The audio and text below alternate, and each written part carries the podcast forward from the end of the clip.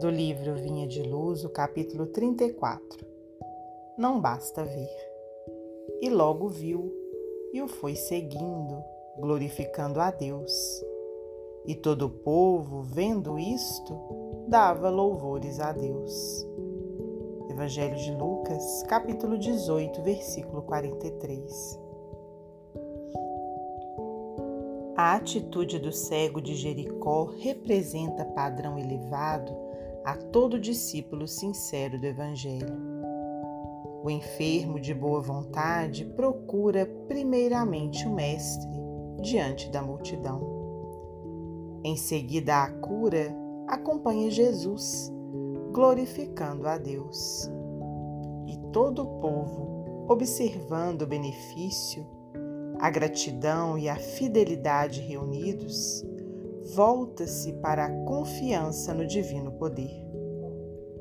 A maioria dos necessitados, porém, assume posição muito diversa.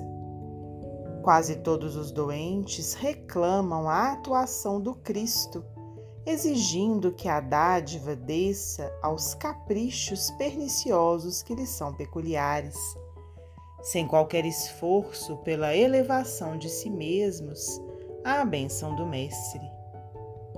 Raros procuram o Cristo à luz meridiana, e de quantos lhe recebem os dons, raríssimos são os que lhe seguem os passos no mundo. Daí procede a ausência da legítima glorificação a Deus e a cura incompleta da cegueira que os obscurecia antes do primeiro contato com a fé. Em razão disso, a terra está repleta dos que creem e descreem, estudam e não aprendem, esperam e desesperam, ensinam e não sabem, confiam e duvidam. Aquele que recebe dádivas pode ser somente beneficiário.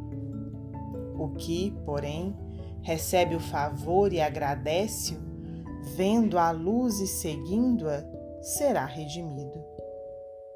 É óbvio que o mundo inteiro reclama visão com Cristo, mas não basta ver simplesmente. Os que se circunscrevem ao ato de enxergar podem ser bons narradores, excelentes estatísticos. Entretanto, para ver e glorificar o Senhor, é indispensável marchar nas pegadas do Cristo, escalando com Ele a montanha do trabalho e do testemunho. Emmanuel, psicografia de Francisco Cândido Xavier.